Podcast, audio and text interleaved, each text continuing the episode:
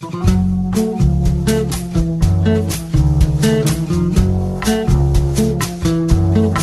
comienza Nuevos Vientos en el Campo.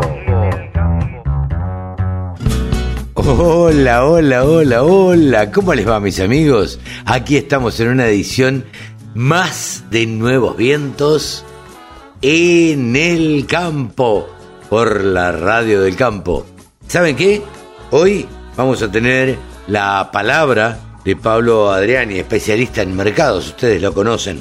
Vamos a charlar de ovinos con Javier Lauría.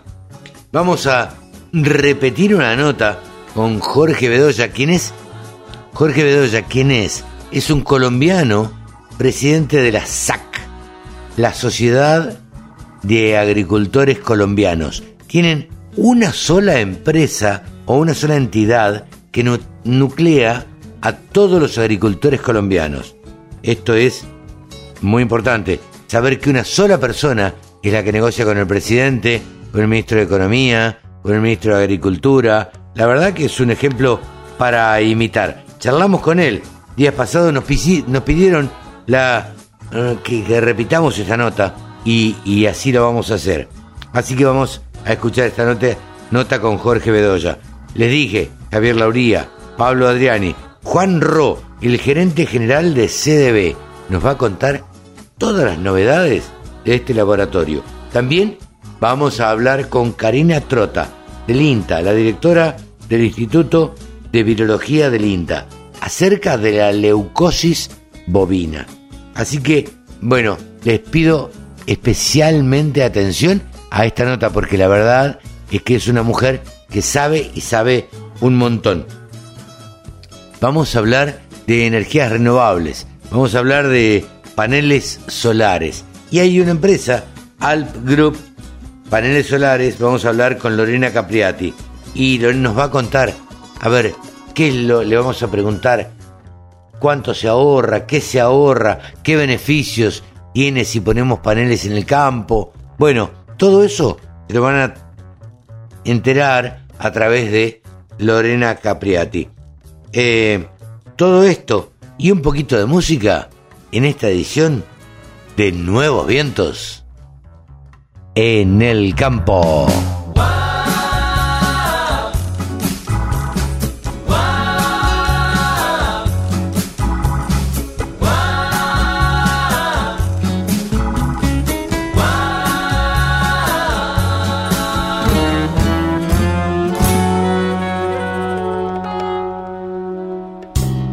La radio del campo. Única emisora con programación 100% agropecuaria. Bien, en esta oportunidad estamos en Colombia.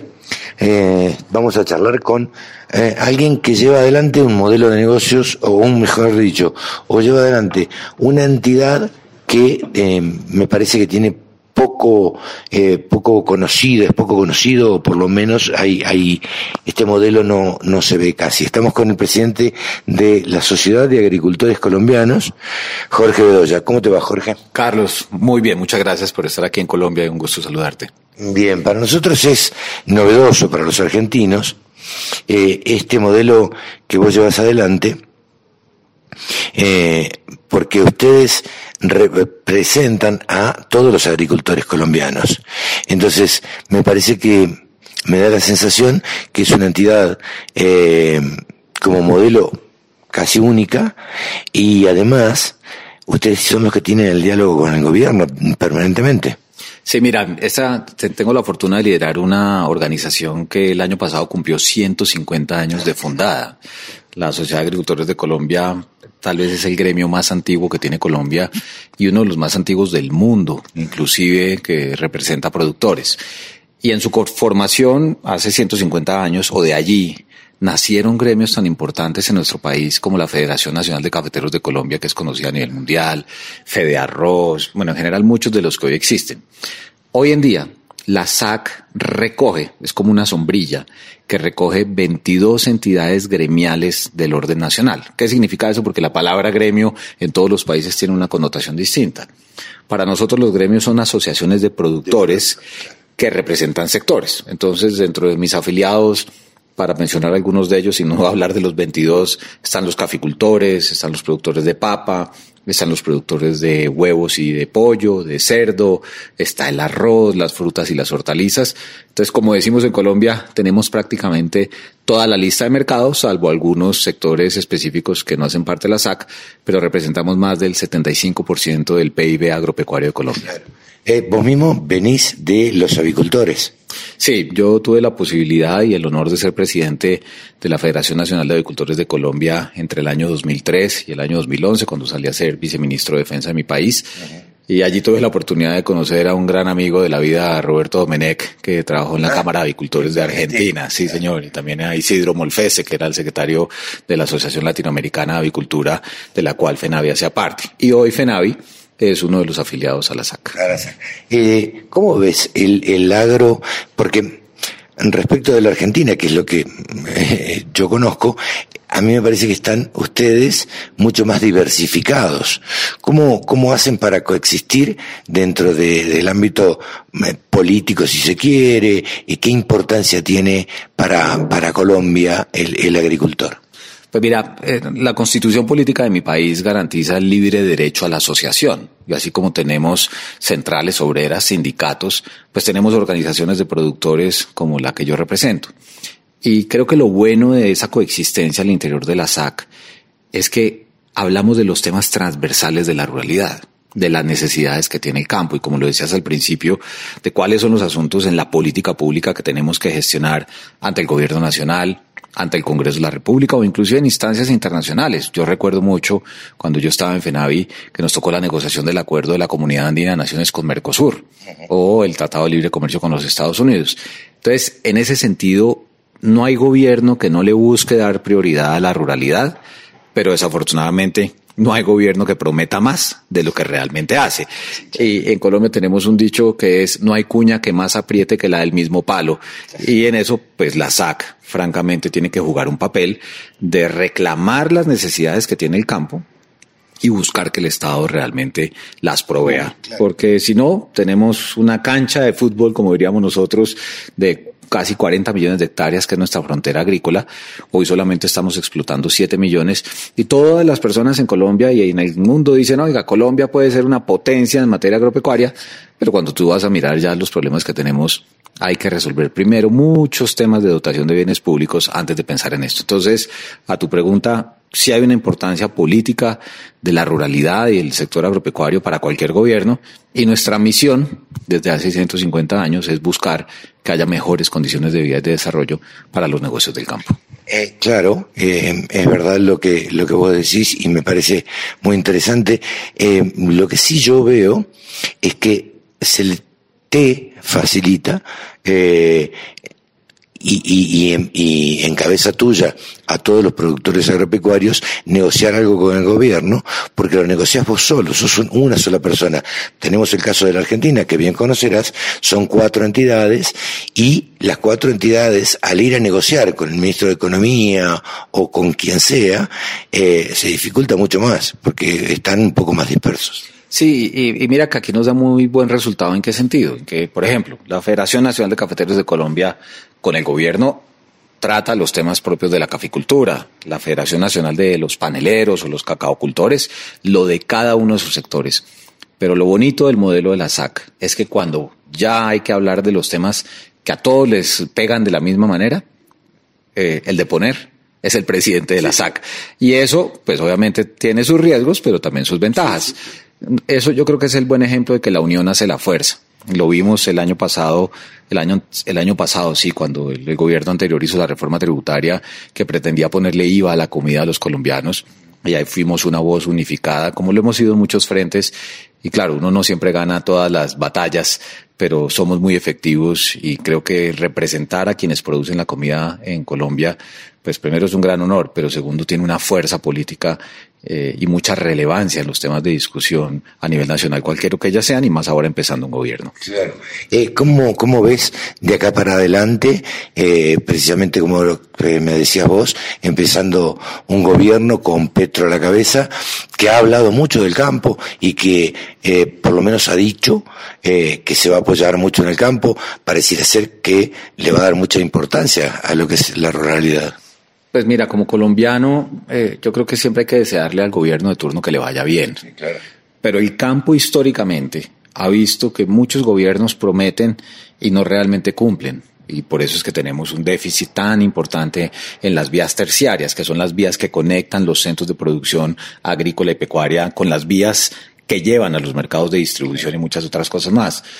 Y el presidente Petro en su, en su decálogo que anunció el 7 de agosto, el día de su posesión, eh, para él el campo tiene dos grandes espacios en su agenda política. Uno, la producción agropecuaria y lo que él ha llamado la agroindustrialización, de la mano de lo que llaman ellos la economía popular. Entonces uno espera que haya un volcamiento de una gran cantidad de políticas públicas que tienen que tener mucho presupuesto porque si no, no se hace nada. Y la otra gran pata es el tema de la lucha contra el hambre, porque la pandemia ha dejado a más de 5 millones de compatriotas eh, prácticamente que no tienen acceso a la alimentación y en cualquiera de esos dos escenarios la ruralidad va a jugar un papel fundamental. Tenemos una gran expectativa sobre lo que vaya a ser, pero no solamente es el qué va a hacer, sino cómo lo va a hacer. Y ya prácticamente se cumple un mes de gobierno, eh, hay algunos anuncios por parte de la ministra de Agricultura, ya empezamos a tener problemas de invasiones de tierras, como seguramente tú lo habrás visto por personas que se creen con el derecho de tener propiedad rural en el país y han ido a las vías, de hecho, para tratar de tener ahí, ese no es el camino. Eh, pero bueno, son cuatro años, van, va un mes, y hemos establecido ya un diálogo con el gobierno, no solamente con la ministra de Agricultura, sino con otros ministerios, porque como en Argentina también, por la ruralidad pasa todo el gabinete, pasa salud, pasa educación, pasa infraestructura, pasa comercio, pasa medio ambiente, y no será la excepción en estos cuatro años. Acabamos de salir de una pandemia y como yo siempre digo, el campo no puede parar, nunca pudo, no, no tiene oportunidad que parar porque en la época de sembrar se siembra, en la época de cosechar se cosecha, eh, a las vacas hay que ordeñarlas todos los días. Eh, ¿Cómo ves al agricultor eh, eh, colombiano? Eh, con, qué ánimo está. supongo que esto, a través de las federaciones o de los gremios, lo palparán ustedes y, lo analizarán también. ¿Cómo lo ves? Mira, yo creo que la tenacidad de los agricultores de nuestro país se explica en, en gran parte por lo que somos como colombianos, pero además porque nuestro país, contrario a lo que vivieron muchos países en Latinoamérica, nuestro país ha vivido más de 50 años de conflicto, de terrorismo, de narcotráfico, de minería criminal y demás. Eh, ir a las zonas rurales hace unos 20 años era prácticamente imposible, te podían secuestrar, bueno, en general, y eso desarrolla tenacidad. Entonces, el, el productor agropecuario es muy resiliente y de nuevo tiene una gran expectativa de lo que pueda ocurrir eh, hacia adelante con las políticas del gobierno. Hay mucha esperanza, pero también mucha expectativa. Y en ese sentido, ahora, luego de un mes de gobierno, el productor agropecuario está muy nervioso. Y está nervioso al menos por tres razones. Primero, porque en algunas zonas del país se empieza a ver un deterioro de la seguridad. Eh, hace, en este fin de semana, masacraron a ocho integrantes de nuestra Policía Nacional en el departamento del Huila. Eh, se han presentado invasiones a predios rurales, al menos en cinco departamentos del país. El gobierno ha anunciado una reforma tributaria que ya está en el Congreso que tiene algunos elementos positivos, pero otros que puede lesionar la actividad agropecuaria. Entonces es un inicio eh, un poco convulsionado, diría yo. Porque además también, como seguramente ocurrió en Argentina, nuestro país en materia rural viene de sufrir en dos años al menos tres golpes muy grandes. El primero, la pandemia, cuando se cierra prácticamente todos los países y los consumidores los perdemos, porque nos hicimos el aislamiento obligatorio. El campo no paró, seguimos produciendo los alimentos. Eh, pero me imagino que, por ejemplo, los floricultores eh, no pudieron exportar y es su principal fuente de ingresos. Pero mira que los exportadores, en la mayoría de los casos, tuvieron traumatismos, pero les fue bien. Pero los que sufrieron más fueron los del mercado doméstico. Los productores de papas se quebraron a finales del 2020, eso fue terrible. Y en el 2021, ¿qué pasó? En mayo, nuestro país tuvo una revuelta social impresionante que derivó, Carlos, en más de 3.000 bloqueos durante 45 días a las carreteras del país. Eh, se puso en jaque por cuenta de quienes bloquearon las carreteras la seguridad alimentaria. No se podía recoger la leche que ordeñaban todos los días en el sur del país, en Nariño, en el departamento de Nariño, en el Cauca. Tercero, vino la crisis de la cadena de suministro a nivel global, que encarecieron los insumos. Y cuarto, el 24 de febrero, Rusia decide invadir a Ucrania y los precios de los cereales se fueron para el cielo, así como los fertilizantes. Entonces, eh, una respuesta larga para explicar que si hay algo en Colombia es la tenacidad y la resiliencia de nuestros productores, pero eso tiene que ir acompañado de buenas políticas públicas, porque si no, tenemos que hacer que el campo sea rentable para que pueda generar más empleo, para que pueda crecer, y por eso la gran expectativa, pero también preocupaciones por lo que ha pasado en este primer mes de gobierno. Jorge, muchísimas gracias por esta charla con la Radio del Campo.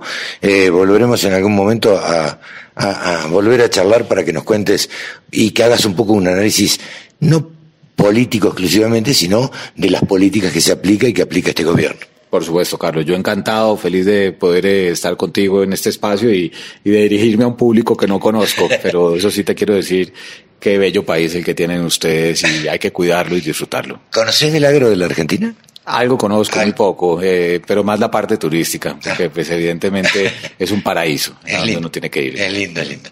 Gracias, Jorge. A ti, Carlos, muy amable.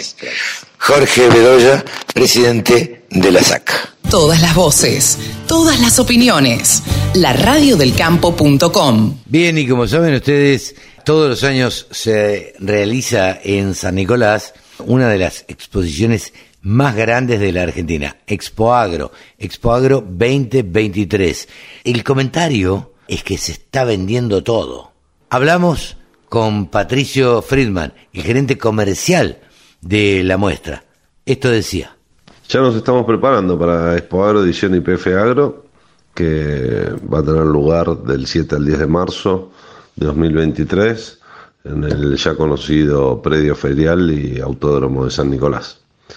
Estamos muy, muy contentos porque a seis meses de, de la muestra ya podemos decir que prácticamente todos los espacios han sido vendidos realmente el éxito de, la edición 2022, donde entre otras cosas se generaron más de 1.500 millones de dólares en, negocios, provocó que, que los lotes este año se vendan muy rápidamente. Eh, yo creo que vamos a tener una edición eh, más relevante que la anterior en cuanto a cantidad, perfil e importancia de, de las empresas que, van a participar, lo que confirma que Expo se ha convertido en una exposición única. Es una cita obligada para las marcas que buscan eh, anticiparse en, la planificación de, su participación en, la exposición, por eso es que estamos en septiembre con, con tantas empresas ya confirmadas que ya están trabajando y pensando de qué manera van a sorprender a los más de 100.000 visitantes que tenemos cada año. Así que, bueno, con ese marco eh, que nos pone muy, muy orgullosos, los esperamos a todos del 7 al 10 de marzo en San Nicolás para que formen parte de la capital de los agronegocios. Agricultura, ganadería, semillas, razas, precios, tecnología. Toda la información en la radiodelcampo.com. El periodista que más sabe de ovinos en la Argentina se llama Javier Lauría y ya hace un sábado que lo estábamos extrañando, que no estuvo con nosotros. Hola Javi, ¿cómo te va? Buen día. Carlitos, ¿cómo estás? Sí, yo también estoy bien, te soy sincero. Bueno. No te voy a mentir.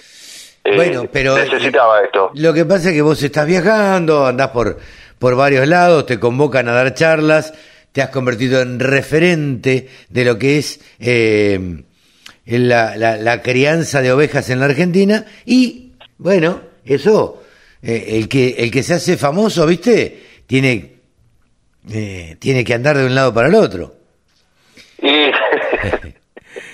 ¿Dónde andas ahora? sí. Muy bien. ¿Dónde andas? Por Tandil. Qué lindo. me pedí un lugarcito en un rinconcito para poder este, tener esta charla. Y en un ratito vuelvo porque hay un stand de ovinos, es la primera vez, estamos en la Expo TAN, que es la exposición de Tandil desde hace ya, esta es la edición número 50, Ah, caramba. así que sí, sí, sí, sí, una trayectoria importante, edición número 50, eh, hace 52 años, recordemos el, el bache pandémico, Claro. pero la verdad que estoy muy contento y muy entusiasmado porque es el primer año que hay ovinos aquí y, y unas cuantas charlas.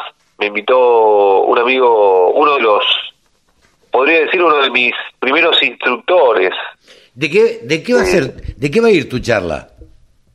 Voy a hablar sobre algo que hemos hablado acá varias veces, que es modelo de comercialización en centros urbanos. Ah, mira, lo que hemos, Eh. tanto que nosotros proclamamos que se vendan. Te decía eh, eh, que estuve caminando el otro día Sí. eh, y, y caminé por, por una avenida de Buenos Aires, larga, caminé mucho, mucho, mucho, mucho, mucho. Por supuesto que una avenida de barrio, en Núñez, y vos sabés que tenía la ilusión de encontrar al cruzar alguna carnicería que dijera carne de, de carne ovina.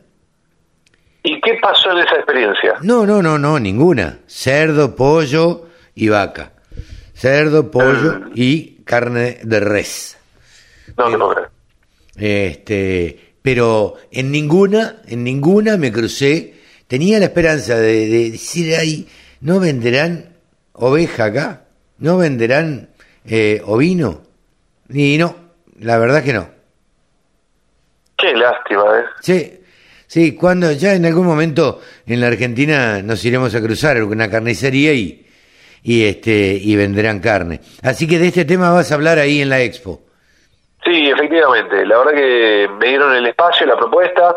eh, y la idea es tratar de, de llevar el, el modelo que, que tanto venimos analizando y se probó y funcionó, de, de ir creciendo como, como deberían a través de los centros urbanos. Eh, Claro. Bien sabemos que la estaca, la cruz, es festivo. Y No, no, no, no, ni hablar. Y es el corderito. Exactamente. Exactamente. Cordero hasta 20 kilos y chao. Después ya se pasó y... eh, ¿Qué sé yo? Digo, a ver, este va a ser el, el motivo de tu charla o el tema de tu charla. Eh, me, me encanta que seas eh, un referente y que seas convocado para dar este tipo de, de charla, Javi. Eh, ahora, te pregunto, ¿qué actividades estuvo habiendo en este, en este último tiempo eh, en la Argentina referido a ovinos, no? Es una gran pregunta y hubo bastante y hay bastante actividad en agenda y de todo.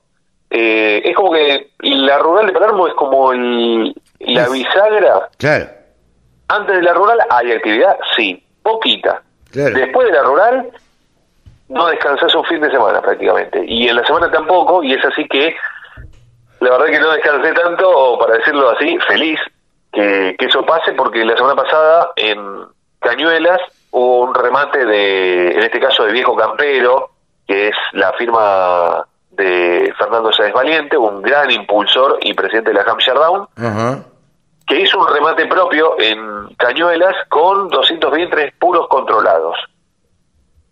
Ah, mira. ¿Eso qué significa?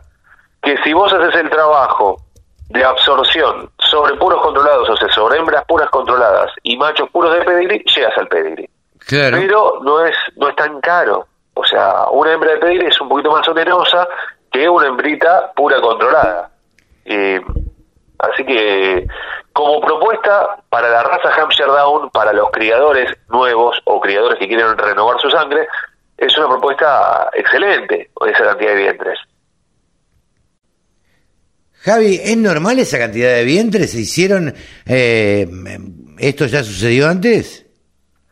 No, no es normal, eh, no se suele ver en los últimos años, al menos desde que yo me estoy dedicando o estoy en la ganadería en general, hace casi ocho años, no es normal encontrar eh, una oferta así de vientres en lo que es la región centro. Si vas a Patagonia podés encontrar un remate así, pero en la región centro, es decir, del paralelo 42 hacia arriba, estamos hablando de Río Colorado hacia arriba, zona eh, sin aftosa con vacunación, eh, no es normal, no es frecuente, es buenísimo, es pero para aplaudir de pie que se lleva a cabo esto, por muchas razones, muchas.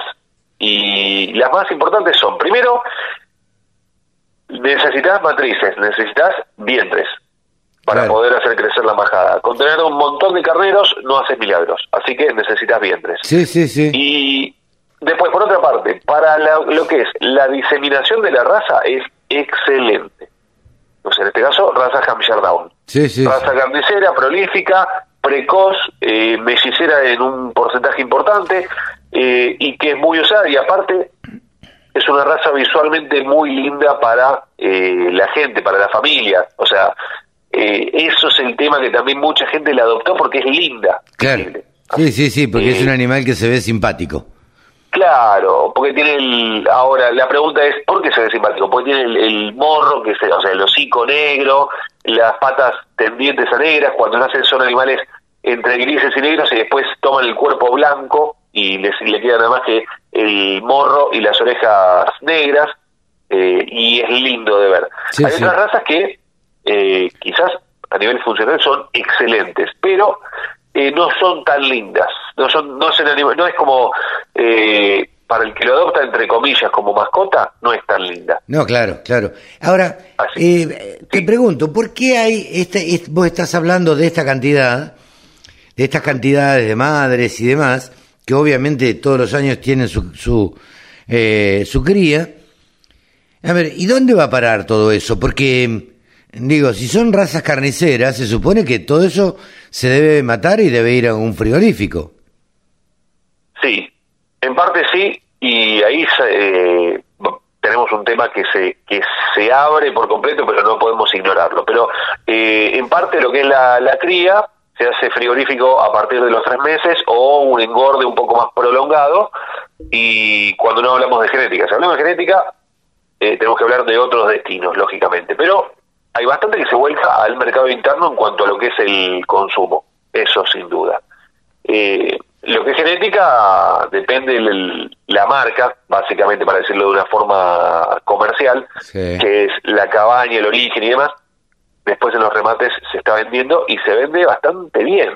La Hampshire, y esto lo tengo que decir, y señor, señora, si está escuchando, métase esto en la cabeza.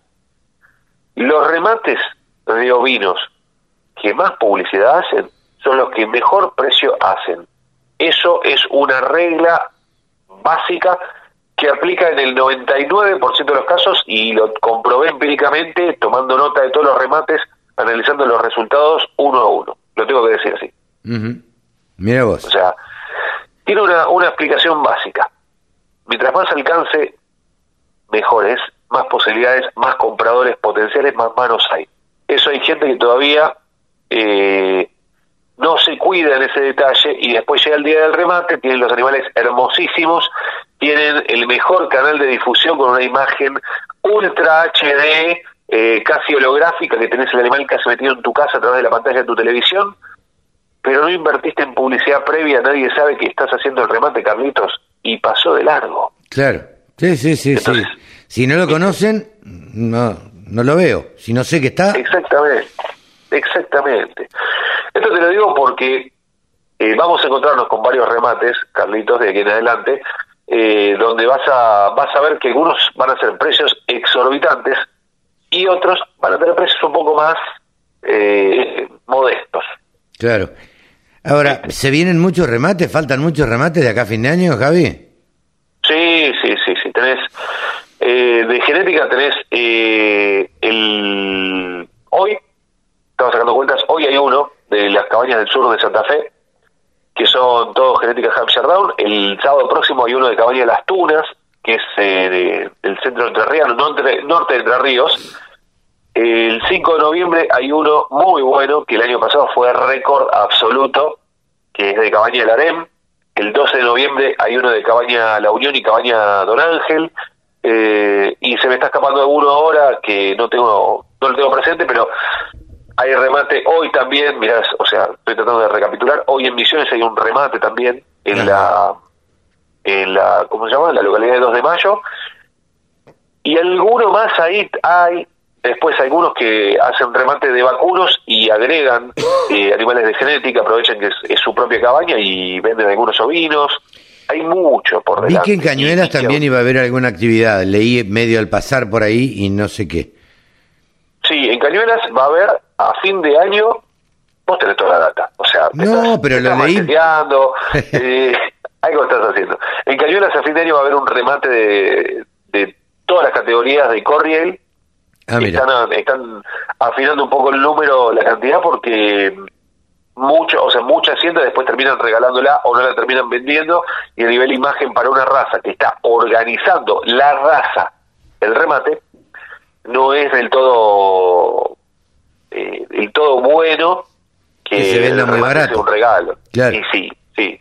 Porque después esos remates que son referenciales, y con esto volvemos así, hacemos un salto de árbol a árbol a la rama que venimos inicialmente, los remates que son referenciales, si marcan un piso muy bajo, después el resto salen perjudicados. Claro, sí, sí, de ahí en más quedó eso como, como referencia. Exacto. Entonces, volviendo y aprovecho el centro, eh, el remate de, de Fernando Sáez Valiente, de Viejo Campero, este que hizo el 21 de septiembre, Hampshire Down de primavera, o perdón, primavera Hampshire Down, ese remate de alguna forma lo organizó en un momento justo, ideal, ideal, así, para después marcar referencias de la raza, porque al ser muy- eh, casi 200 vientres puros controlados y también hubo algo de pedigree, ese remate fue, eh, lo transmitieron por por el propio canal de transmisión de Sáenz Valiente, Sáenz Valiente, y claro. Modo Obis estuvo presente, así que estuvimos ahí apoyando y por supuesto transmitiéndolo y va a estar presente en la charla del 11 de octubre, ese remate, Eh, y la verdad que está bueno que marque valores de referencia con un piso alto. Claro.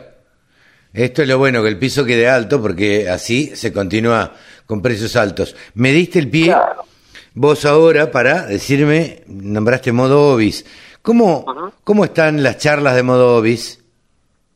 espectacular, espectacular. Eh, la verdad que se están internacionalizando cada vez más. El, el jueves tuve una charla con un seguidor de Modo Obis de Venezuela, Mira, que me hizo algunas consultas. Eh, yo también trato de buscar gente de otros países para que cuenten experiencias que nos traigan más información que quizás no se divulga internamente. Eh, la última charla habíamos tenido a una persona, a un...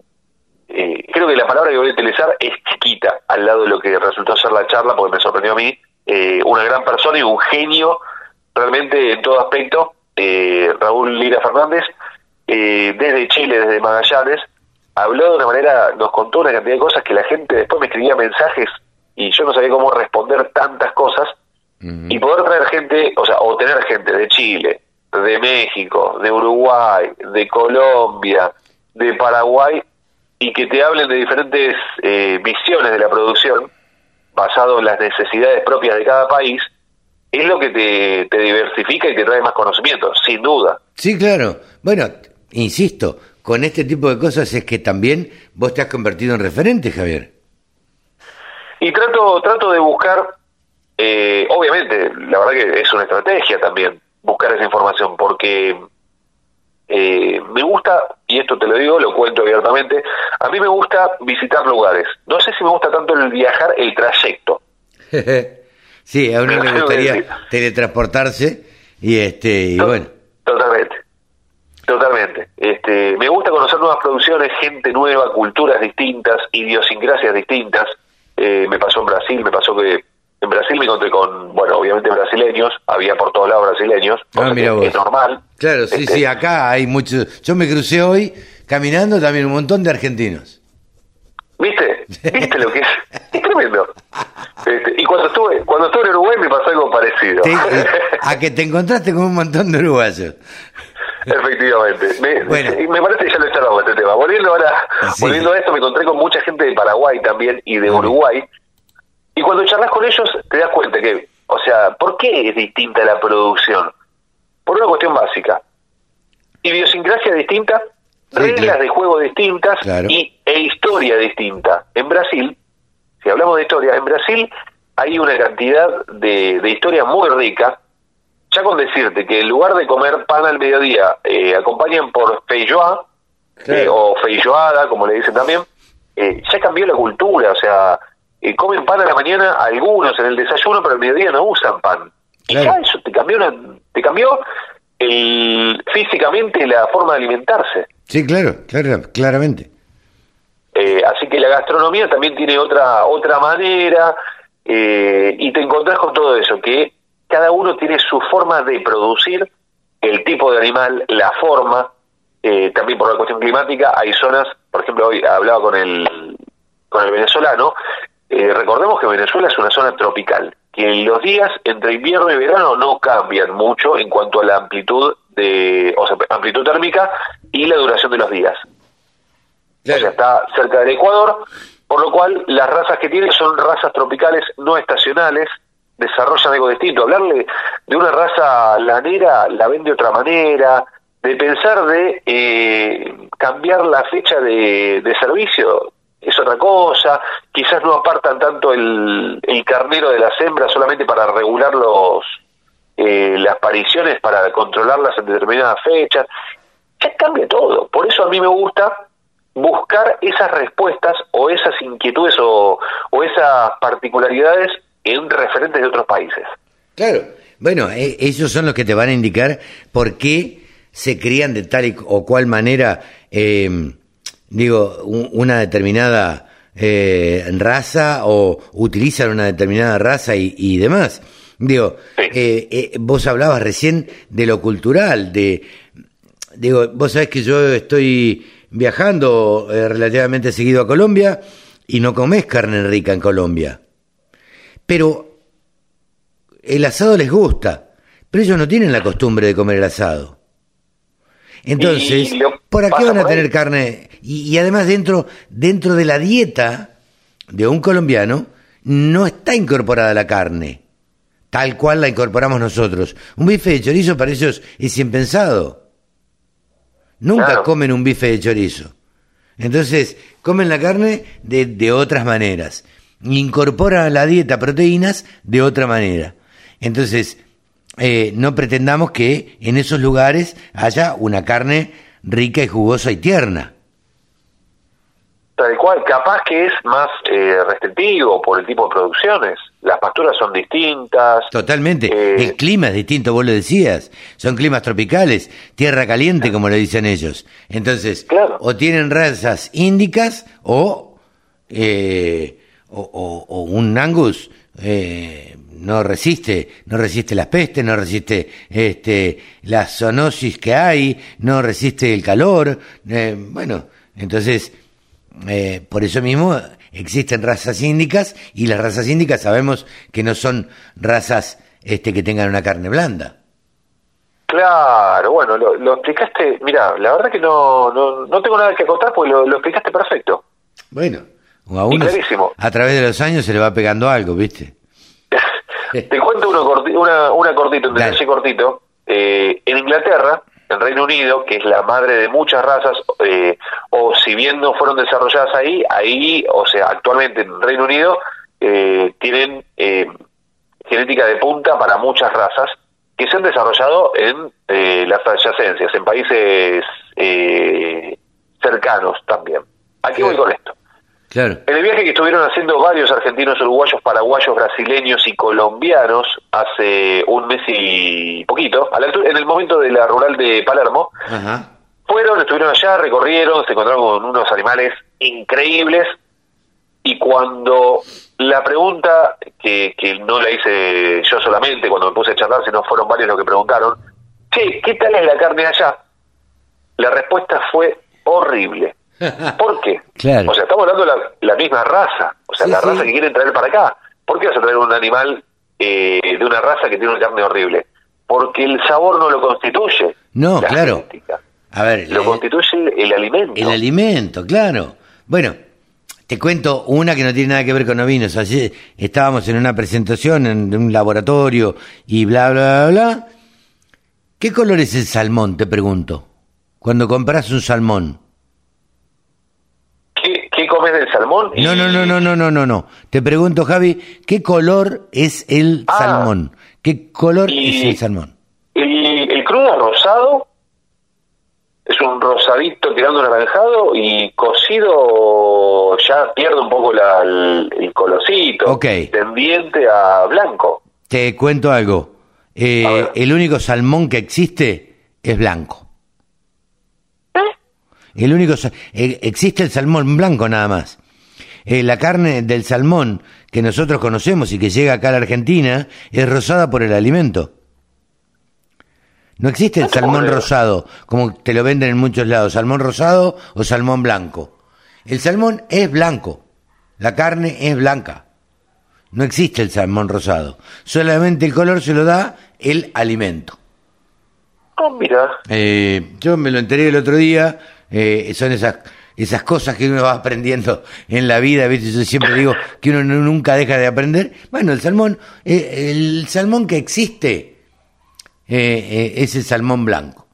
¿Y sabías que los salmones, cuando son criados en el mar, pero criados en unas jaulas inmensas, Sí. que son de criadero, ¿sabes que se vacunan los salmones uno por uno?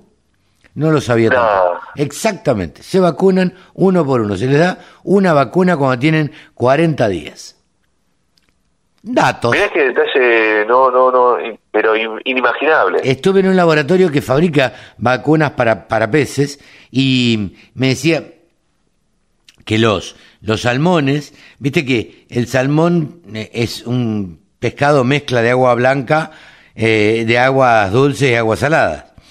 Ajá. Nace en agua dulce y después se va al mar. Eh, Sí. Ese es el sistema de, de vida que tiene un salmón.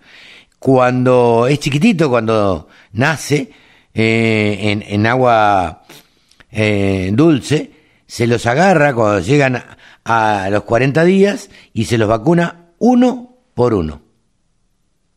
Uno por uno a mano. Todos los salmones. Y se les da una vacuna a los 40 días y después van al mar directamente. Ahora, una pregunta de ignorante total, pero la tengo que hacer porque me han sorprendido a veces. ¿Esa vacuna es inyección o hay otra metodología? No, no, no, no. Hay otras vacunas que se dan, creo que se tiran al agua. Antibióticos, por ejemplo, se les da a los salmones, pero se tiran al agua y comen, co- lo comen desde ahí. Ajá. Se vacunan ahí. No, no, no. Esta vacuna que estoy, te estoy hablando se le da con una jeringa.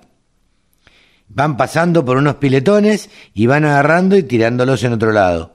A, a- a los pichoncitos de salmones de 40 días. Que a los 40 días miden unos 15 centímetros más o menos. Se vacunan a mano. Wow. ¿Viste qué dato? Eh, sigamos, sigamos, espectacular. sigamos con las ovejas, eh, que es- de eso se trata. Y llamamos por los 25 minutos. Pero bueno, la charla estuvo interesante. Me parece que valió la pena, ¿no?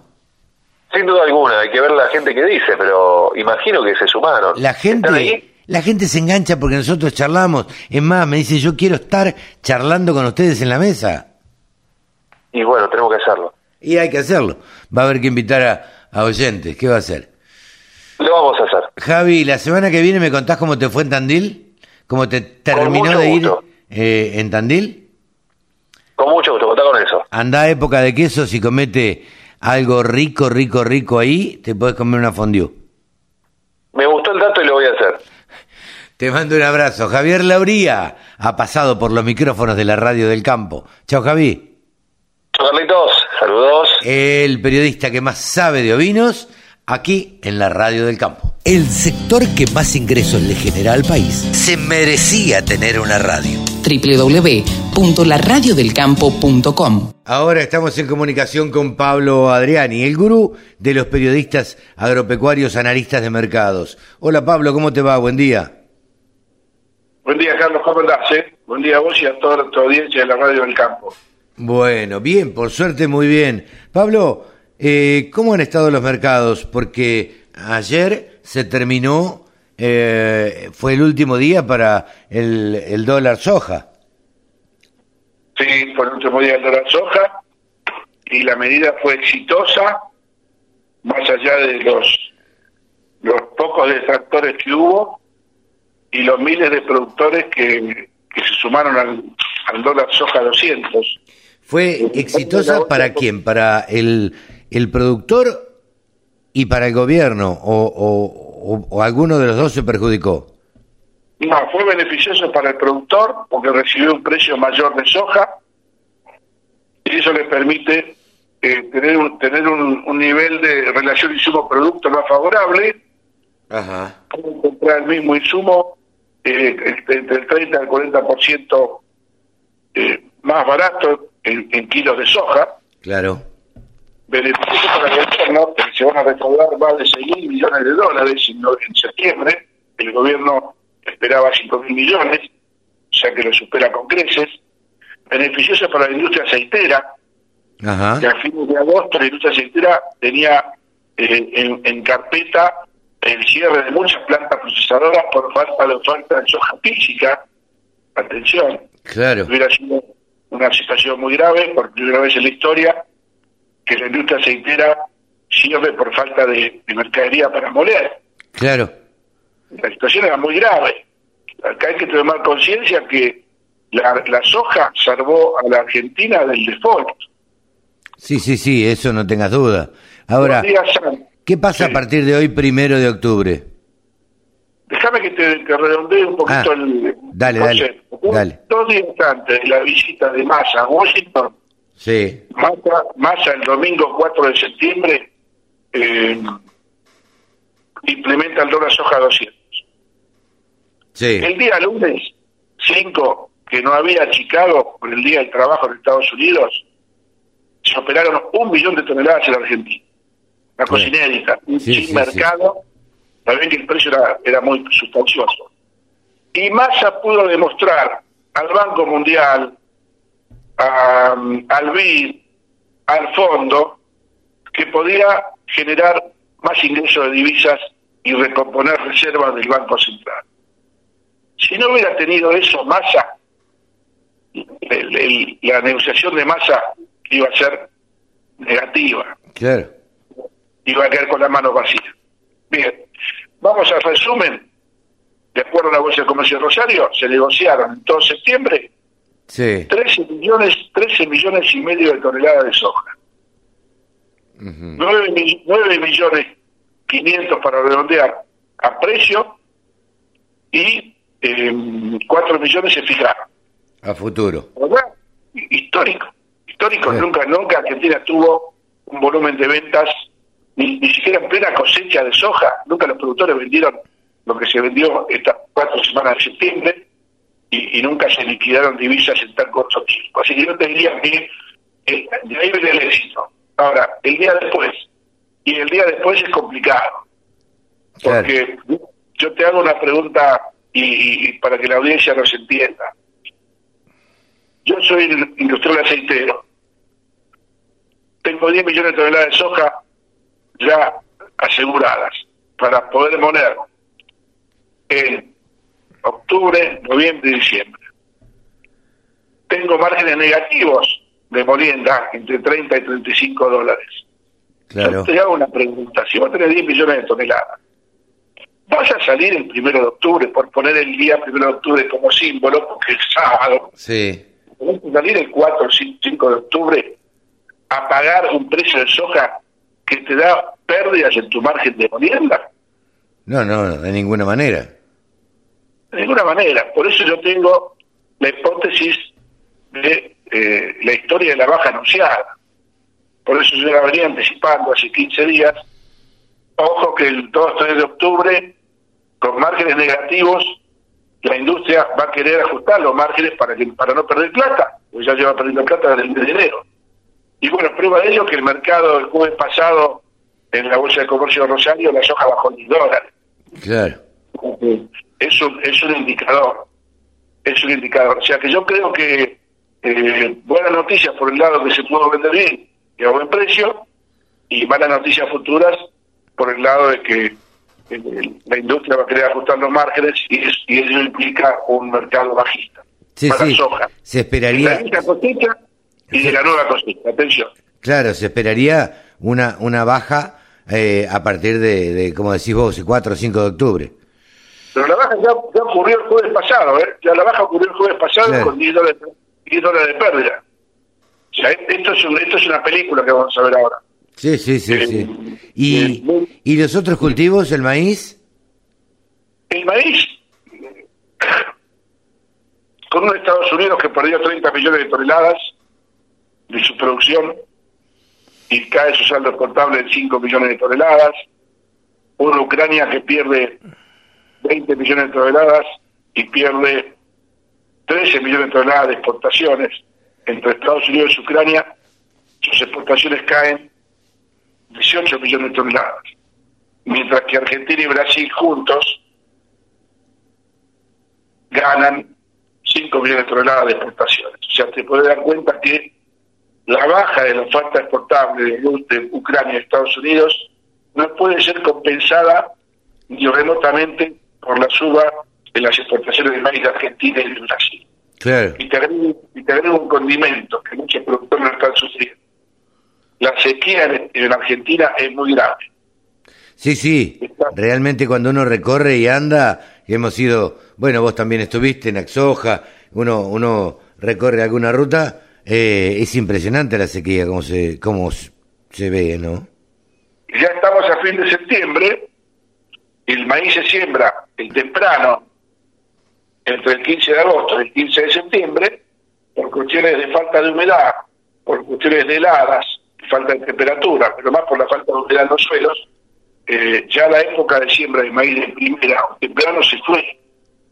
Estamos hablando de un millón y medio de hectáreas potenciales que no se van a sembrar como maíz de primera y que no se sabe en cuánto van a ir a soja y cuánto van a ir a maíz tardío. Claro. En la hipótesis de que vaya maíz tardío no va a ir el 100%. Pero en la hipótesis que vaya parte a maíz tardío, ese maíz tardío rinde 4.000 kilos menos que el maíz de primera o normal. Sí, sí, eh, el otro día eh, llovió en la zona en la zona de Rosario y alrededores, pero llovieron 15 milímetros. Algunos se animaron a sembrar, pero eh, la verdad es que esa lluvia no alcanza. Tiene que llover, tiene que llover una vez por semana 40, 30, 40 milímetros claro. para, para recomponer. Y los pronósticos del clima para los próximos 15 días no son muy lluviosas que digamos. Hay lluvias el 4 y 5 de octubre, focalizadas en el sudoeste, después se corre al norte de Buenos Aires, pero son lluvias eh, sectorizadas, ¿sí? con poco volumen de caída de milímetros. Claro. Y bueno, va a estar complicado el tema. Ese es un factor alcista para el mercado de maíz. Claro. Por eso, el mercado de maíz en Argentina está muy firme, a punto tal que el maíz nueva cosecha, abril del 23, está más caro que el maíz disponible, cosa que nunca sucede. Generalmente la nueva cosecha baja con respecto a la vieja o el disponible. Pero la falta de, oferta y la necesidad de comprar maíz para poder aplicar el baje temprano tiene el maíz disponible y, afirma mucho más el maíz nuevo. Claro. Sí, va, va, a caer la, la, la, cantidad de hectáreas implantadas de maíz, seguro. hectáreas, producción y saldo portable. Sí, claro. Sí, sí, sí. Pablito, ¿alguna novedad más? No, el trigo lo veo con tendencia sostenida firme. Eh, han, reducido la producción, las bolsas de, cereales, a 17 millones y medio. Eh, menos 6 millones de, molinos son 11 y medio. Menos 2 de cardi son 9 y medio. Y, ya registradas 8 millones y medio de Claro. Pero hay compradas 4 millones, con lo cual eh, el trigo perdió muchas superficies, se dejaron de sembrar un millón de hectáreas, todo estaba tonelada, el pago de rindes muy bajos, el trigo temprano va a tardar en venir, eh, oferta de, demanda de los molinos muy firme para ahora octubre y noviembre, con lo cual eh, el trigo para mí es un producto que no creo que baje, lo veo sostenido con, con grandes chances de firmeza. Sí, sí. Bien, Pablito, Gracias por este informe, como siempre, completísimo y, y bueno, y con toda la argumentación del caso, ¿no? Exacto. Bueno, un abrazo para todos. Buen fin de semana. Buen fin de semana. Pablo Adriani ha pasado en los micrófonos de la radio del campo. Pablo Adriani, el gurú de los periodistas agropecuarios. Todas las voces, todas las opiniones.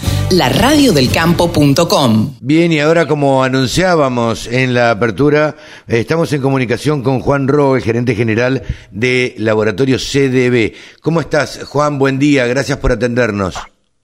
Buen día, Carlos, y a toda la audiencia. Muchas gracias por el llamado. No, por favor, fuimos convocados, eh, la prensa fue convocada días pasados a a recorrer el laboratorio. Tenían básicamente dos anuncios eh, para hacer eh, la exportación de un millón doscientos cincuenta mil dosis de vacuna de fiebre aftosa a Indonesia y, e inversiones eh, por unos cuantos millones de dólares para la tercera planta de producción de, de vacunas. Eh, Juan, ¿en qué marco se dio esta exportación a Indonesia?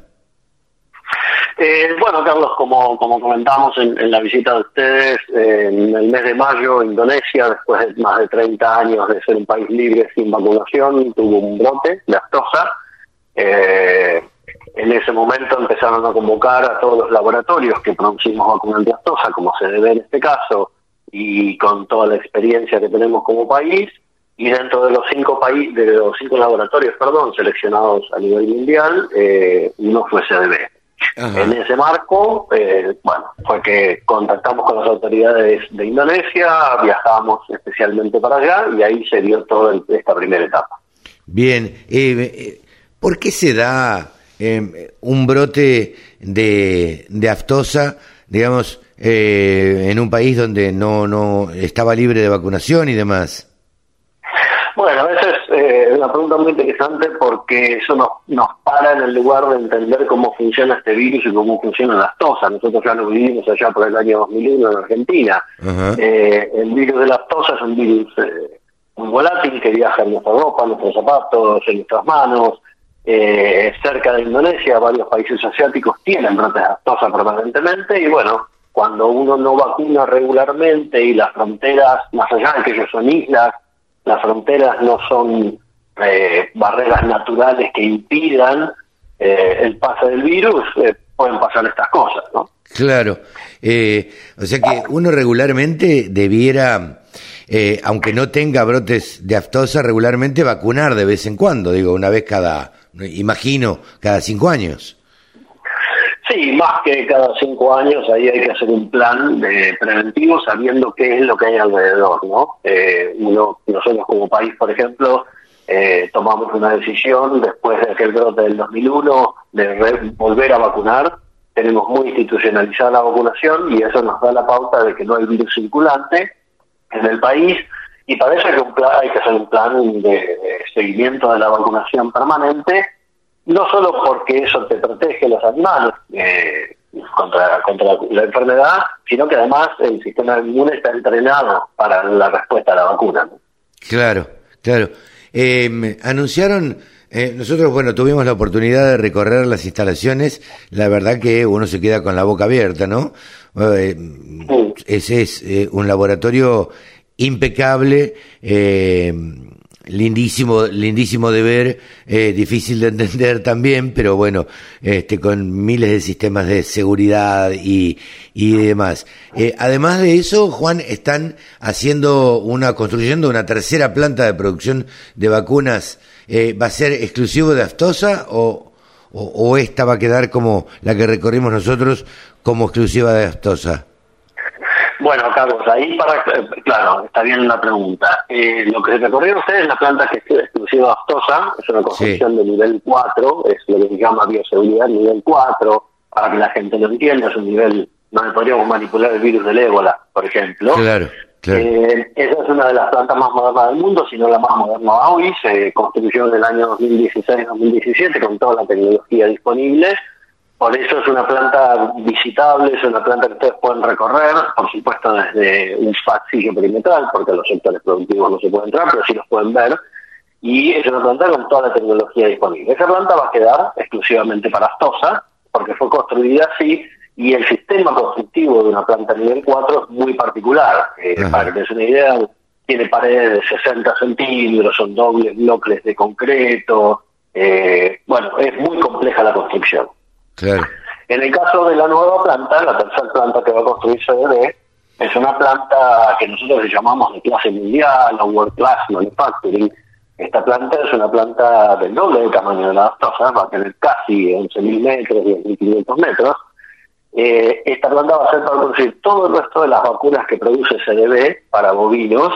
Eh, siempre, como digo yo, y como comentamos, Carlos, en tu visita, eh, CDB está del lado de la prevención Nosotros Claro. creemos que la prevención es lo más importante y después cuando se declaran enfermedades están los tratamientos que están muy bien, pero siempre es mejor prevenir. Entonces nosotros apuntamos a eh, producir casi 300 millones de dosis del resto de todas las vacunas que tiene CDB, los complejos reproductivos, respiratorios, clostridiales, rabia, PPD, que todo lo producimos en el país y el un 70% va a ser para exportar al mundo. Claro. Eh, eh, ¿Tienen pensado, eh, ustedes tienen, imagino, un departamento de investigación y desarrollo, ¿no es cierto? Eh, ¿Están constantemente eh, investigando? Eh, ¿Están eh, buscando qué vacunas se pueden desarrollar? ¿O cómo, cómo funciona el departamento de investigación? Bueno, eso es muy interesante porque en CDB es el único laboratorio argentino que tiene su propio laboratorio de diagnóstico. Ah, El mira, diagnóstico es la primera parte de la de la cadena preventiva, digamos. Uno tiene que saber qué pasa en el campo, qué pasa en el rodeo, para después aplicar un buen plan sanitario. Yo puedo decir mi rodeo está sano, pero si los tonos del vecino saltan y vienen con campi eh, con trico, vamos a tener problemas. Entonces, eh, nosotros como laboratorio tenemos el diagnóstico que nos da la información de lo que pasa permanentemente en el campo y el comportamiento de las vacunas. Claro. En base a eso, y en una interacción permanente con el laboratorio de I+D, de Investigación y Desarrollo, trabajamos o en la actualización de cepas, o en la mejora continua de procesos, y en el desarrollo de nuevas tecnologías. Te doy una, una primicia, si querés. Eh, Yo la semana que viene eh, estoy viajando a Europa para eh, trabajar con un laboratorio europeo en el desarrollo de una nueva tecnología para algunas de nuestras vacunas, más de eso todavía no puedo comentar, que es una tecnología lo último que hay a nivel mundial. Ah, Entonces, tal como vos dijiste, Carlos, eh, en, en I+D estamos permanentemente no solo actualizando y mejorando las vacunas, sino adoptando nuevas tecnologías. Ya producimos vacunas recombinantes, ya producimos vacunas a virus vivo eh, atenuado, vacunas inactivadas, y vamos por todas las tecnologías disponibles. Ya que te tengo a mano, Juan, eh, el otro día el INTA, eh, en una recorrida que hicimos en la planta de Castelar, eh, estuvimos con la directora del Instituto de Virología de, del INTA y, bueno, presentaban allí eh, la cepa que se había detectado, o, o no, no detectado, descubierto, o no sé cómo, cómo decirlo, poco, poco entiendo, de la leucosis bovina. ¿Ustedes están trabajando en el tema?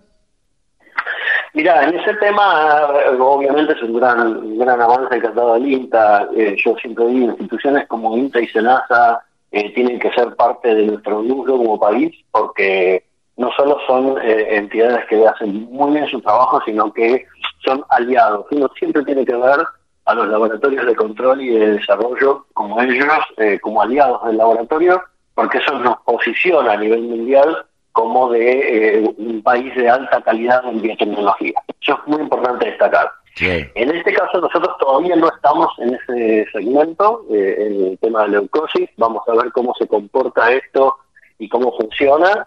Y lo mismo con otras enfermedades. Siempre eh, un gran desafío ha sido el tema de la mastitis, pero al ser enfermedades multifactoriales es muy complejo desarrollar un producto que funcione 100%. Claro. Entonces, toda la, la etapa de investigación y sobre todo el desarrollo eh, tienen que probar eh, que el producto que nosotros ponemos en la mano del veterinario, que es nuestro aliado principal, y el producto funcione. Entonces, para eso se dan muchos pasos previos. Todavía en el tema de leucosis no estamos, sí estamos en todo el resto del, del, eh, amplio- del espectro preventivo y con nuevas tecnologías, como te decía hoy. Eh, Juan, te agradezco muchísimo este contacto con la Radio del Campo. La verdad que es muy interesante charlar con alguien que, bueno, que habla claramente y que, y que cuenta eh, cuál es la realidad de su laboratorio, en este caso, quien tiene a cargo el laboratorio y, y en qué andan y qué, y qué cosas están produciendo. Eh, la última, ustedes tienen previsto, hicieron, exportaron a Indonesia 1.250.000 eh, vacunas o dosis. Eh, eh, tienen previsto enviar más a Indonesia, ¿no? Tien- Así es, Carlos. El acuerdo es la más grande. es- Exacto, exacto. El acuerdo es más grande. En principio vamos a enviar unos 6, 7 millones de dosis este año que ya están listas para ser despachadas.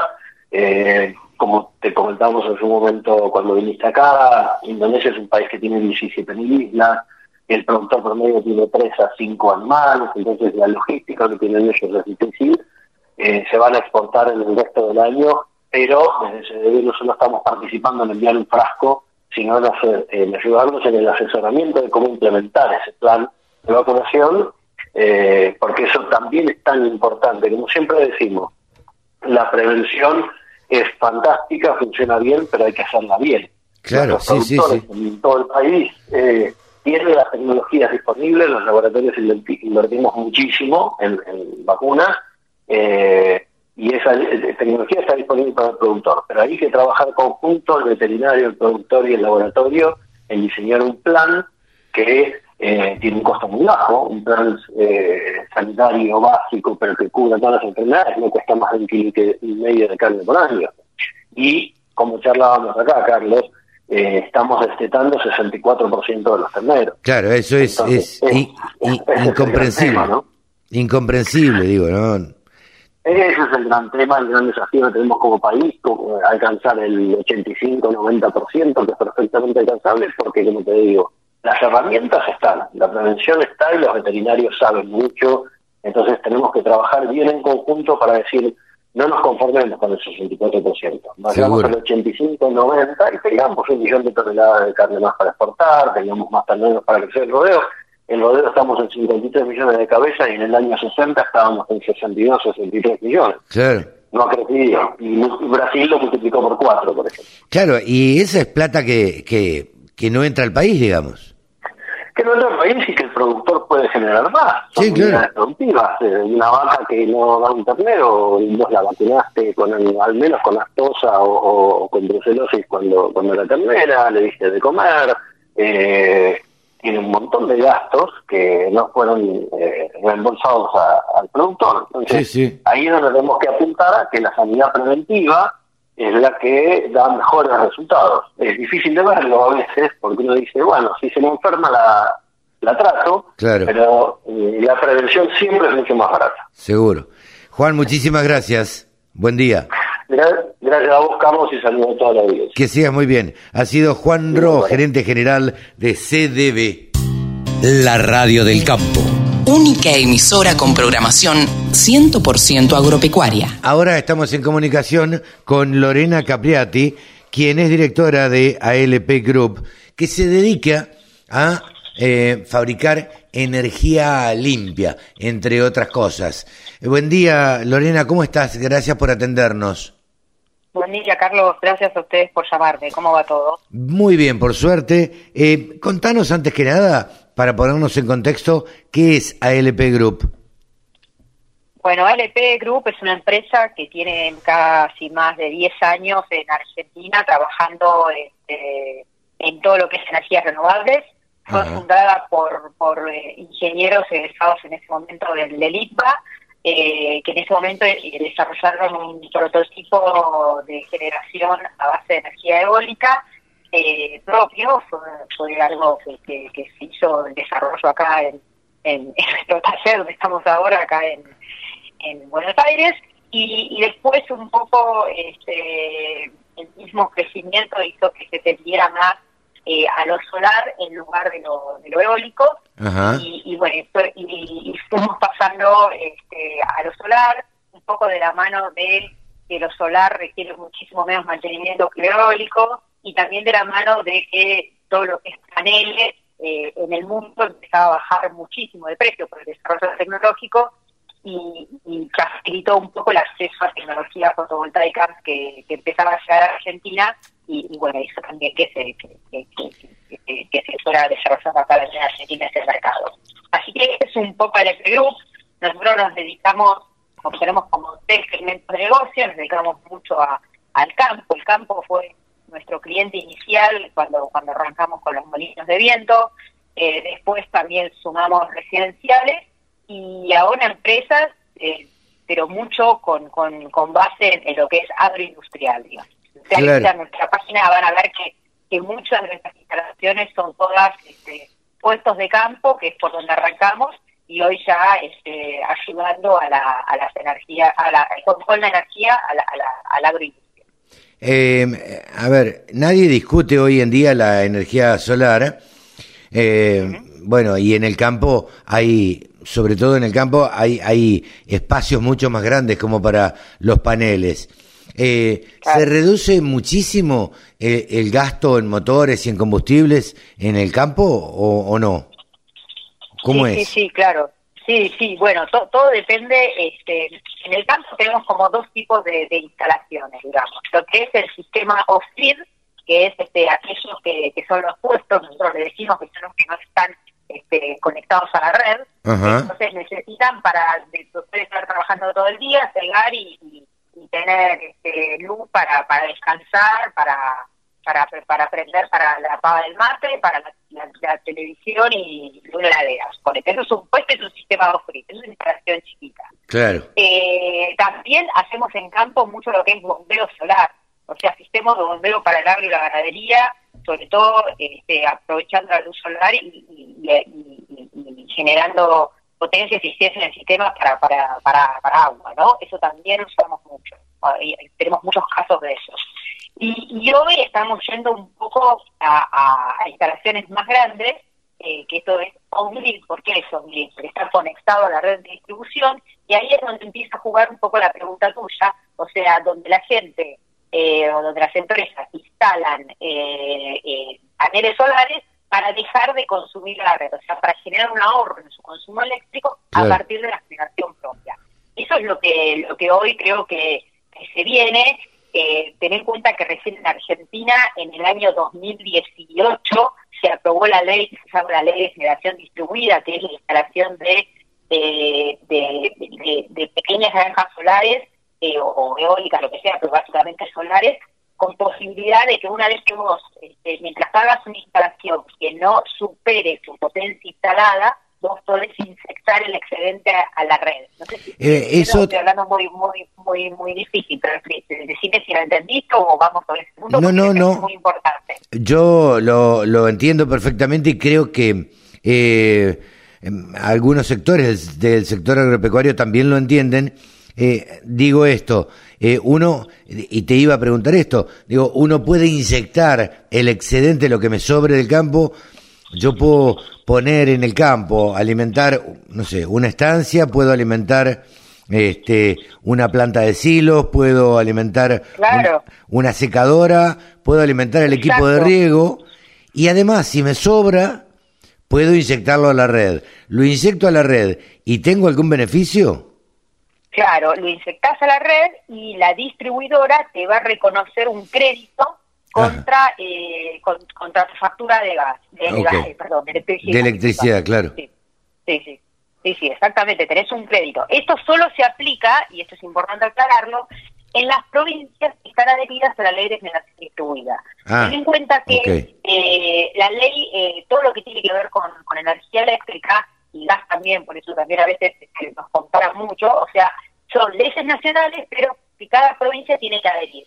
En el caso de la ley de generación distribuida, hay este, muchísimas provincias adheridas, eh, por ejemplo, Buenos Aires acaba recientemente de adherir a la ley, Córdoba, que es pionera en esto, hace muchísimo que que está adherida a la ley, este, y bueno, y hay muchas provincias que el hecho de estar generadas a la red, eh, perdón, que adheridas a la red de generación distribuida, lo que hace es que eh, vos puedes exceder el excedente y ¿qué haces? Es un trámite muy sencillo que vos lo, lo, lo, lo haces eh, con, con tu distribuidora y ese trámite lo que hace la distribuidora es te pone eh, un medidor que se llama bidireccional. ¿Qué hace ese medidor?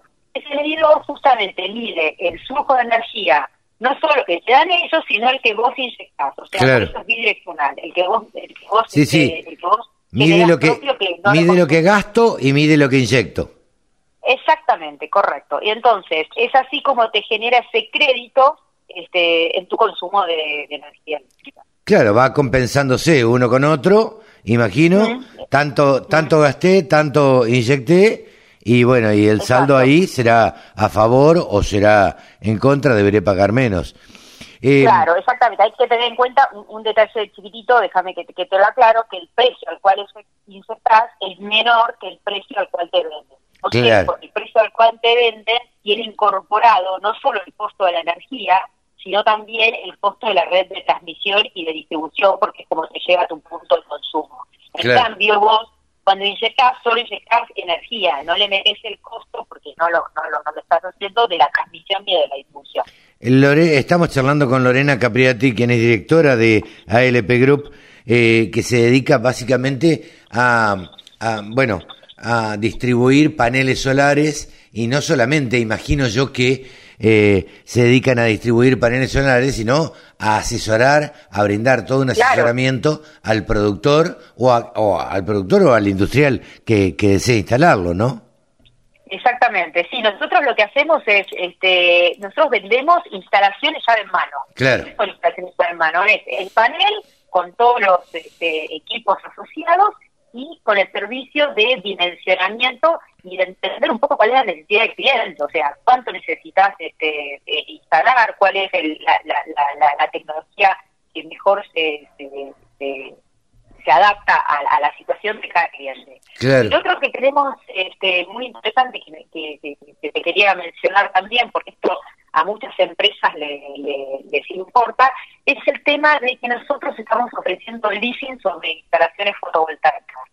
Y esto es algo este, bastante novedoso en Argentina, porque la realidad es que en el mundo todo lo que es este, instalaciones fotovoltaicas siempre van de la mano del financiamiento. Bueno, en Argentina, por las razones que, ya sabemos y que a veces es, es difícil este, lograr financiamiento a largo plazo, eso no, no es así. Pero nosotros eh, tenemos una línea que lanzamos este año que es de leasing para, para instalaciones fotovoltaicas. Entonces acá lo que hace, el, o lo bueno del leasing, digamos, es que el- el- la empresa o, o el productor agropecuario que quiera hacer una instalación evita el desembolso inicial Claro. y este, en, en lugar de hacer el desembolso inicial y poner toda la plata junta para, para la inversión en, una, en su granja solar, lo que hace es firma un contrato de leasing, nosotros le hacemos la instalación y empieza a pagar una cuota fija durante cinco años. Claro. Eh, eh, con lo cual, eh, el, el cliente elimina la inversión inicial y esto permite que muchos este, productores, básicamente empresas muy del agro, muy-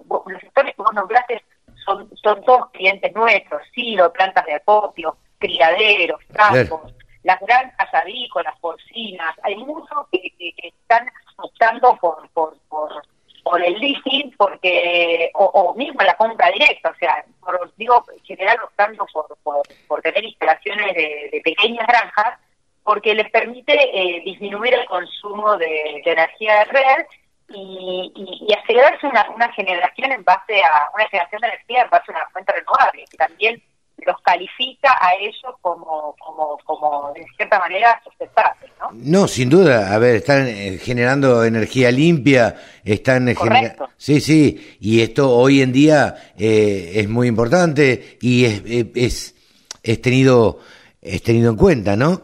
Ahora, eh, te hago esta pregunta, Lorena, ¿por qué se tiene, eh, a ver, en el imaginario, eh, por lo menos que esto es muy costoso, o que los equipos, que los paneles son costosos, la instalación es costosa? Bueno, eh, sí, hay hay una, hay una, ¿cómo decir? Sí, como, como un mito, si querés decirlo de alguna manera, este, de, que, de que esto es algo, algo costoso. Este, también en el mundo la, la tecnología fotovoltaica, todo lo que es paneles, pero los paneles son todos importados, Claro. eh, ha, ha caído ha caído muchísimo. Eh, acá lo importante, si querés, este, es que eh, primero, y un dato muy importante que no te mencioné, Carlos, o sea, estos los precios en general de todo lo que es la industria, manejan precios en dólares, pero son todos pagaderos en pesos al tipo de cambio social. Claro. Eh, eso, eso es un punto. O sea, que es una forma de hoy de dolarizarse, eh, porque todos sabemos que el costo de energía en esencia es un costo en dólares, o sea, es una forma de comprar paneles, es una forma de, como decimos nosotros siempre, es una forma de precomprar energía. Claro. Eh, y aparte de dolarizarte con dólares eh, que lo pagas en pesos al tipo de cambio oficial. ¿Por qué digo que es una precompra de energía? Porque vos estás comprando hoy una instalación eh, vos ten en cuenta, nosotros trabajamos todos con paneles que se llaman el segmento Tier 1, que es como un reconocimiento internacional que tienen, eh, que son paneles de primera calidad, y, el, y tienen garantía de generación que, que la da el mismo fabricante de 25 años. O sea, el mismo fabricante te garantiza que el panel que te está vendiendo va a tener una generación garantizada por 25 años. Entonces, suponete, por ejemplo, en el caso de, de un cliente que entra con nosotros en un contrato en DC, lo paga en 5 años y después tiene 20 años de energía más, pongamos, abramos comillas, digamos, gratis, porque en realidad no gratis, pero ya la compró, ya la pagó. Con lo cual, yo creo que, que, un poco respondiendo a tu pregunta de por qué eh, es caro, barato, eh, o por qué la gente tiene en la cabeza de que, de que esto es algo caro, yo creo que la, respuesta viene un poco por eh, pensar qué estás comprando, cuánto te va a durar, qué garantías tenés, eh, pensar también que vos estás haciendo una inversión en la cual estás comprando dólares al tipo de cambio oficial, en esencia, porque estás transformando un costo como la energía que es en dólares y, lo pagas en pesos a tipo de cambio oficial. Y otra cosa también que es muy importante, que no la mencionamos hasta en la charla, es el tema de contra qué comparas esto. Entonces, si vos lo, te ponés y lo pensás que lo comparás contra las tarifas, eh, para analizar el repago, o sea, muchos clientes nos preguntan a nosotros, bueno, pero ¿en cuánto repago es inversión? Yo digo, bueno, eso depende de dos factores. Depende de la ubicación donde estás, digamos, porque tiene que ver con el nivel de radiación y de radiación que tengas vos en ese lugar por ejemplo, el NOAA es un nivel más alto que, por ejemplo, lo que tenemos nosotros acá en Buenos Aires. Claro. Y, y otra cosa muy importante es el nivel de tu tarifa. Eh, o sea, cuanto más alta sea la tarifa y más alto sea el nivel de radiación el lugar donde está instalada la planta fotovoltaica, más rápido se va a reparar esa instalación. Claro. Y hoy pasa que con el tema del aumento de tarifa, con el tema de los aumentos de tarifa, eh, no solo acá en el área metropolitana, sino en todo el país, un cliente industrial o agroindustrial con potencia contratada mayor a 300 kilowatts, eh, que es una tiene hoy una tarifa en ningún lugar del país baja de los 15 pesos por kilowatt hora, ese cliente está pagando la inversión en un plazo de 5 años mucho entre 5 y 6 años. Entonces decís, yo la repego en 5 años, como el panel tiene una garantía de generación de 25 años, tengo 15 años más de energía que ya la compré, que ya la pagué, o sea, de, energía gratis. O sea, no me gusta decir gratis porque nada es gratis. No, no, no, sin duda. Pero ya la pagaste. Pero ya está pagada, ya está paga. Eh, ¿Crees, Lorena, que eh, está suficientemente difundido en Argentina, esto aprendido, el, el, industrial, el productor agropecuario, eh, em, ¿ya lo, ya lo incorporó? No, sabes que esa es una muy buena pregunta y es una es una preocupación que no, no una preocupación, pero es una es una característica que nos damos cuenta nosotros cuando cuando hablamos, cuando nos sentamos con clientes, o sea, no hay es como que hay que hacer como una capacitación o evangelización, digo yo. Bueno, ¿sabes a decirte esa palabra? Justamente, Carlos, yo uso mucho esa palabra evangelización, o sea, contarle a la gente, explicarle al productor los beneficios que tiene esto, digamos, porque está, como decís vos, el mito de que, de que, de que es caro, y aparte la realidad, Carlos, es que eh, las tarifas en Argentina siempre estuvieron subsidiadas y muy baratas. Entonces, cuando Nunca te preocupas en analizar algo que te regalan, que te sale, que no te sale nada, que no tiene costo para vos. Por eso yo creo que el contexto actual en el cual este, las tarifas ya tienen un sendero de crecimiento y la reducción de, subsidios es una realidad.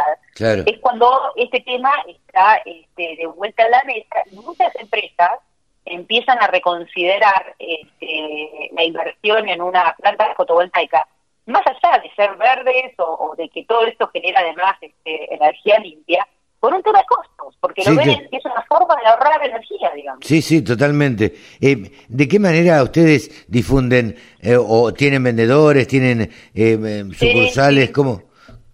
Nosotros, bueno, nosotros físicamente estamos en Buenos Aires, pero pero nos movemos en casi todo el país. Este, tenemos una página, nuestra parte de nuestra página web que es eh, alpgroup.com.ar, nos pueden seguir en Instagram en alpsolar. Ah, y, bueno, y a partir de, visitar nuestra página, lo mismo de Instagram, nos pueden, este, nos pueden hacer consultas y, y nosotros encantados de ir a verlos. Nos gusta, nosotros somos mucho muy de la, de la política de ir, de sentarnos, de escuchar al cliente, eh, sobre todo porque venimos mucho de, de crecer junto al productor agropecuario, con todo lo que te decía nuestra historia con la parte de la, de la generación eólica, eh, con el bombeo solar, con los puestos, y, bueno, y hoy que estamos apuntando a instalaciones más grandes, por donde nuestros clientes, hay muchos clientes de lo que es agroindustria, creo que ir a visitarlos, entender cuál es su preocupación este, y asesorarlos es, una buena forma de, de, poder brindarles un servicio y una y una instalación que sea acorde a las necesidades. Totalmente, sí. Creo que ustedes también les toca esto que decías, eh, decíamos recién, ¿no? Eh, les toca al, al asesor contarles a ver qué beneficio va a tener, qué, por qué le conviene. Eh, hay, hay, que hacer todo un trabajo de, este, de, de convencimiento, pero no de convencimiento pura y exclusivamente para que te compre, sino de los beneficios que te trae también, ¿no? Pero totalmente, totalmente. Hay, hay, o sea, es como que yo digo, hay, hay muchos beneficios, eh, si querés, como dijiste vos, este, que tienen que ver con la parte económica, eh, sí, claro. tiene que ver con eso, es decir, hay beneficios impositivos, hay este, hay este, posibilidad de, con el tema este de la que comentábamos antes del aumento de tarifa tenés un repago más rápido de la inversión pero también hay muchos aspectos cualitativos que hoy este no no no no no, son palpables y que van a ser palpables más a largo plazo cualquier productor agropecuario ha pasado porque esto nos lo comentan muchos muchos de ellos este, están pensando algún día en un mercado de exportación, algún día o en un futuro muy cercano. Sí, sí, sí. exportación, y si el mercado de exportación es Europa... Claro, el mercado de exportación lo, lo pide. Claro, lo pide, totalmente. Sí, sí, o te va a pagar más, te va a pagar más por tu producto si está, este, eh, si es un producto que tiene energía limpia o que sea... Exacto, que mm. tenga en su, en su matriz, en su matriz eh, de digamos, de, costos, considere también la generación eh, en base a, renovables, digamos, solar o, cosas solar. Pero digo, es, es como que eh, vos dijiste la palabra evangelizar, o sea, hay que explicar, hay que sentarse, hay que tomarse tiempo y, y bueno, en eso estamos, digamos. Seguro, seguro. Lorena, eh, muchísimas gracias por este diálogo con la Radio del Campo. Charlamos como 20 minutos. Eh, no sé, sí, nos quedamos charlando un rato largo. Nos entusiasmamos, nos entusiasmamos. La verdad que es un tema bien interesante como para seguir charlándolo y para bueno, para ver bien y contarle a los productores cuáles son exactamente los beneficios que le va, que le va a producir. Te agradezco muchísimo eh, porque aprendemos con esto y, y, es algo que, bueno, está lo suficientemente difundido, pero hay que seguir trabajando. Hay que seguir trabajando, exactamente. Carlos, a disposición y muchas gracias por el tiempo y, por la charla de, esta mañana. Igualmente, que sigas muy bien. Igualmente, chao, chao, que estés bien. Lorena Capriati, directora de ALP Group, ha pasado aquí en los micrófonos de la Radio del Campo. Solo pensamos en agro. Desde la música hasta la información.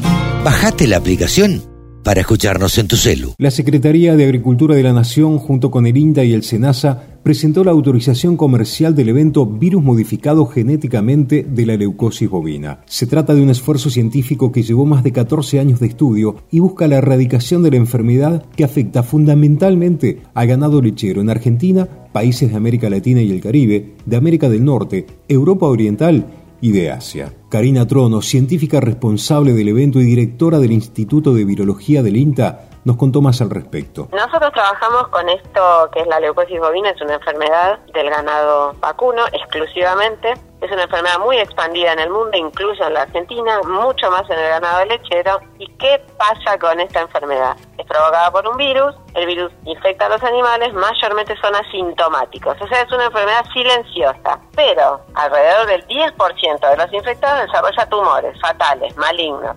tumores en todo el organismo que matan al animal infectado. Esto hace que cuanto más nivel de infección haya en el establecimiento, más cantidad de animales se mueran por linfosarcoma. Y eso genera una pérdida productiva, pero también porque no se puede comercializar el material genético por las regulaciones que hay para el intercambio comercial entre países. Eso básicamente a grandes rasgos que es el problema.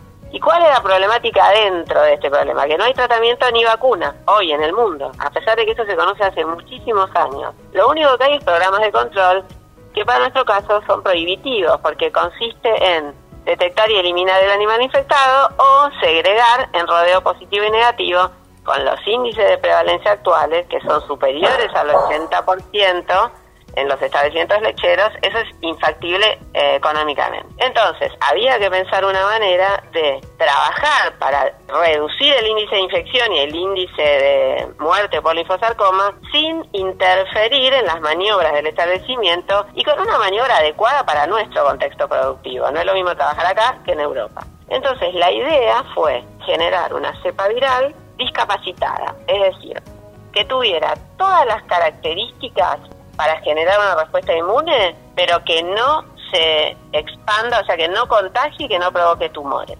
Lo especial de esta enfermedad también es que una vez que el animal se infecta, nunca más se libera del virus. Es muy parecido al virus del SIDA. Es un retrovirus, o sea, no hay ninguna vacuna en el mundo contra un retrovirus por esta característica. No es fácil hacer una vacuna. Entonces, ¿la idea cuál fue? Reducir el contagio reducir el nivel de tumores y lentamente conducir al rodeo hacia la extinción. ¿Cómo? Premunizando o vacunando con esta cepa atenuada. Lo particular de la cepa es que la modificamos por biotecnología.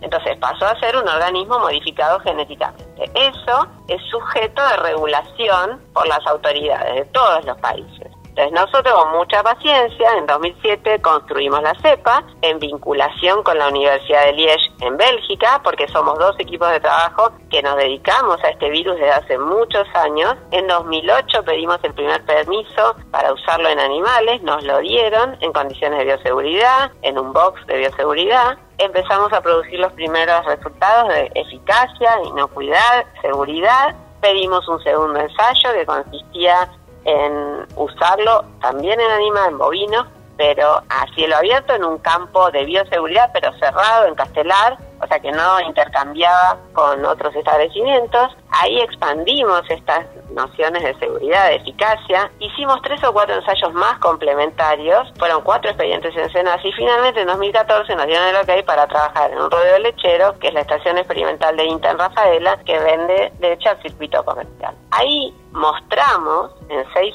años que la cepa es segura, eficaz, protectiva, que no afecta al medio ambiente, ni a la salud animal, ni a la potencial salud humana. Entonces, convergiendo todo esto en lo que hoy denominamos una salud, pudimos demostrar que estábamos listos para pedir la desregulación. La pedimos y es lo que se publicó el viernes en el boletín oficial. ¿Qué tenemos ahora? Una cepa atenuada, lista para ser metida en un proceso de desarrollo vacunal. No tenemos una vacuna, pero tenemos la cepa liberada para usarla en una vacuna. Escucha la radio del campo en tu celular. Bájate la aplicación. Es re fácil.